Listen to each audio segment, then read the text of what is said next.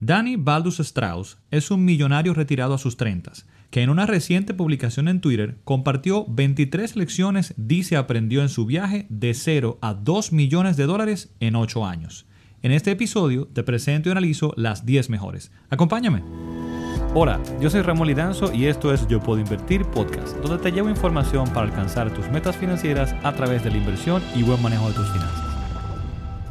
Bien, pues Danny Baldus Strauss, eh, que puedes seguir en Instagram como backpacker.finance o en Twitter como backpackerfi. Te voy a dejar enlace a estas cuentas en las notas de este episodio y también te voy a dejar enlace al post original donde él explica estas 23 eh, lecciones que te comentaba. Pues Dani, como te decía, es un millonario retirado a sus 30, donde dice que pasó de 0 a 2 millones de dólares en solo 8 años. Y hace unos días un amigo me compartió pues esta publicación reciente de Dani, donde explica las 23 lecciones que aprendió en estos 8 años. Y aunque yo todavía no estoy en los 2 millones de dólares, me identifiqué mucho con estas lecciones. Eh, tanto así que me pareció pues muy importante o interesante hacer un episodio, hacer este episodio, compartiéndote las que considero son las 10 más importantes o, mejores de estas 23, incluyendo mis reflexiones en las mismas. Pero antes de comenzar, quiero aclarar y poner algo en contexto. Porque, ¿qué pasa? Escuchamos historias fantásticas como la de Dani, de 0 a 2 millones en 8 años y retirado a los 30, que jamás diría que no es posible o que no lo ha logrado. Estoy perfectamente eh, confiado en que, en que es así. Pero es importante poner esto en perspectiva. Eh, tenemos que estar claros de que este tipo de resultados o casos no necesariamente eh, se deben solamente a la planificación financiera y a unas buenas inversiones. Aquí también definitivamente tuvo que haber algo de suerte y oportunidades. Eh, oportunidades y, suerte quizá en el trabajo, en la educación, en su entorno, etcétera, etcétera. Con esto jamás quiero restarle mérito a Dani porque también estoy seguro que hubo mucho trabajo, esfuerzo, eh, educación, mucha consistencia, por lo que vi en su cuenta y en lo que explica, mucha conciencia y mucha madurez. Pero estoy seguro que si le preguntas directamente a él, también te dirá que hubo un elemento de suerte. Siempre he visto que es así en este tipo de, en este tipo de casos extraordinarios. Pero es importante saber que aún sin mucha suerte, bien, aún sin suerte, con todo lo demás que te mencioné, con esfuerzo, educación, dedicación, con el conocimiento de cómo invertir, pues se puede llegar definitivamente. Quizá no en ocho años a este nivel, pero sí en un tiempo razonable.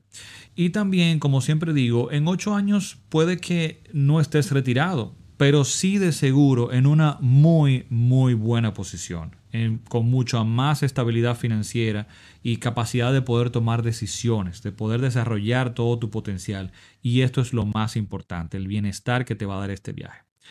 Además, si estás preparado, por ejemplo, si sabes manejar tu dinero adecuadamente, si sabes invertir, pues si la suerte llega, amén, vas a estar listo para poder aprovecharla y quizás logres entonces cosas como la que logró Dani. Sin embargo, y ya por otro lado para cerrar, esto que te estoy comentando aquí, nada le resta a todo lo que habla Dani y lo que te voy a presentar aquí, que de igual forma es sumamente valioso. Pero nada, quería hacer esa aclaración antes de comenzar. Dicho esto, comencemos entonces con la primera de estas 10 lecciones que tomo principalmente de Dani. La número uno dice, enfócate en las preguntas de más de 10 mil dólares, no en las de 5 dólares. Y dice, dedica tiempo a las preguntas grandes, como tu asignación de activos, esto es cómo diversificar tu dinero, en vez de decisiones de cuánto puedes ahorrar en un café. Esto es algo, por ejemplo, que yo traté ya en un episodio pasado, te voy a dejar notas al mismo por si quieres eh, ampliar por ahí, y que yo hablaba del café de los millonarios, del asunto este de, estar ahorrando, por ejemplo, en café, eh, y este asunto de los gastos hormiga y demás, que mucha gente hace referencia a la importancia de controlar. Claro que sí, no digo que, no, que los ignores o que no les prestes atención. Los gastos hormiga, estos pequeños montos, pueden ir sumando grandes cantidades en el tiempo. Sin embargo, si solamente te enfocas esto y no te enfocas también en decisiones importantes de gastos grandes, como por ejemplo qué vehículo o cuánto dinero vas a dedicar para la compra de un vehículo o eh, cuánto dinero vas a tomar en préstamo para un préstamo hipotecario, por ejemplo, para tu casa. Estas son decisiones que definitivamente si no las tomas en cuenta y las haces correctamente, tienen mucho más impacto o tienen la posibilidad de arruinar todas tus finanzas, por ejemplo, eh, si solamente te enfocas en estos gastos pequeños. Por ejemplo, una compra de un vehículo eh, será 10 mil, 15 mil, 20 mil, 30 mil, 50 mil dólares, por ejemplo. Esto definitivamente son muchos cafés. Entonces es importante también ver estas decisiones importantes y grandes, ¿no?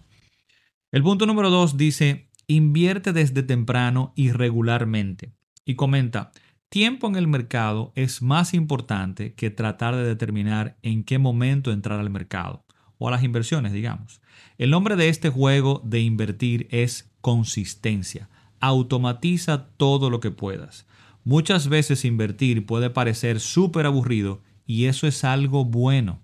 Al comenzar temprano, invertir más y regularmente es mucho más importante que el retorno o desempeño de tus inversiones. Wow, y aquí hay tantas cosas que están alineadas con las que yo eh, comento y menciono. Y esto es algo, por ejemplo, que yo explico en detalle en mis clases de inversión. La importancia de la consistencia y cómo pequeños montos invertidos regularmente tienen un grandísimo impacto en el tiempo.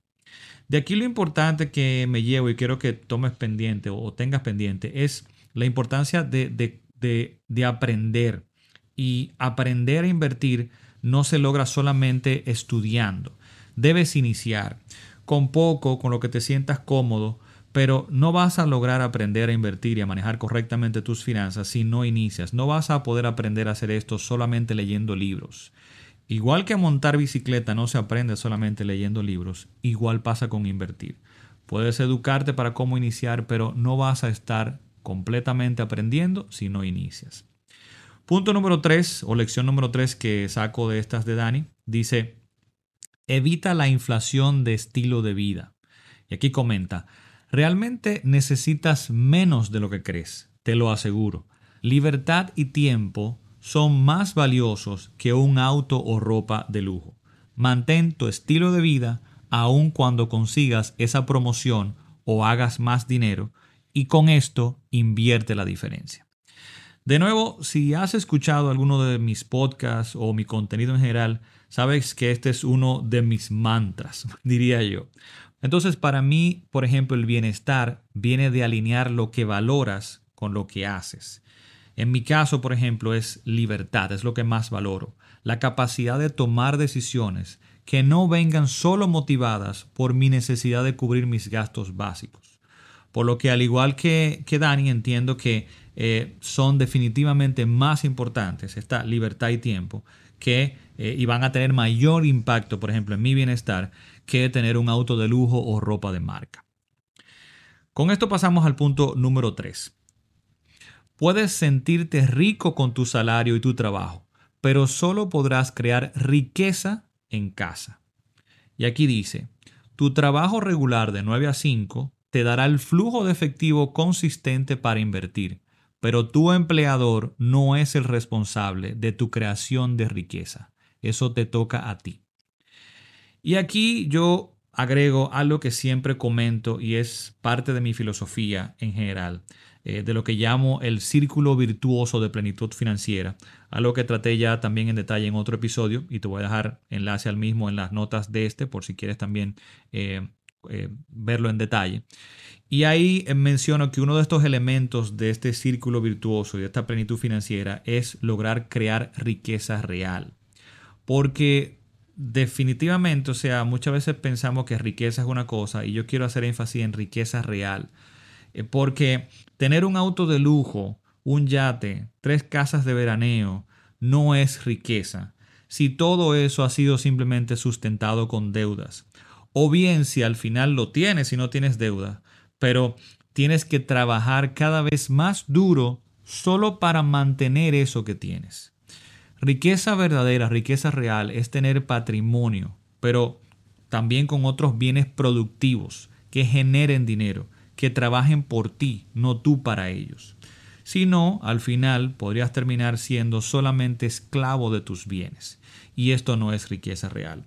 Entonces, Aquí el punto muy importante que él menciona de que te podrías sentir rico con tu salario, con tu trabajo, con tu negocio, pero si no estás creando riqueza real, si no estás creando patrimonio por otro lado, realmente no lo eres. Y esta es tu responsabilidad, no de tu negocio o de tu empleador. Con esto pasamos al punto número 5 y dice, vive el presente mientras planificas y creas tu futuro. Y aquí comenta él, el punto de tener dinero es no tener que preocuparte por dinero. Si al final eres miserable mientras estás creando riqueza, al final serás miserable cuando la alcances también. Si solo te preocupas por el dinero, te perderás del presente. Y esto está buenísimo aquí, yo estoy completamente de acuerdo, porque siempre comento que el dinero y las inversiones, por ejemplo, tienen que tener un propósito. No puede ser simplemente por tener o amasar más dinero, tiene que tener un objetivo claro que vaya alineado a tus valores, porque si no, no lo vas a disfrutar. Y aquí de nuevo coincido con Dani, porque incluso mi idea del concepto que te mencionaba de plenitud financiera es ese, no buscar simplemente la libertad financiera al futuro, sino lograr plenitud financiera, poder disfrutar eh, hoy, al mismo tiempo que voy creando ese futuro, pues también voy creando bienestar hoy. Con esto paso al punto número 6 y dice, elimina gastos en áreas que no disfrutas para que puedas gastar más en las que sí. Y aquí comenta, no tienes que vivir de forma frugal, esto es gastando lo mínimo siempre, tu vida completa, para poder lograr crear esa riqueza que estás buscando. Limita lo que no te entrega bienestar, controla esos gastos que no te entregan bienestar y no te sientas mal o culpable por gastar más en las cosas que realmente te llenan y traen alegría a tu vida. Y esto considero que va súper alineado con el punto anterior, va como expandiendo en el mismo. Y de aquí yo saco que esta es una de las razones principales porque yo, por lo que yo entiendo que, que un presupuesto es tan, tan importante. Porque un presupuesto no es llevar cuánto gasté en el pasado, es poder definir y controlar en qué deseo gastar mi dinero. Y esto debe ser en lo que más disfrute. Si no llevo un presupuesto, bien, si no defino dónde quiero gastar, si no sé dónde estoy gastando y luego defino en qué quiero gastar, no voy a poder sacarle el máximo beneficio y bienestar a mi dinero.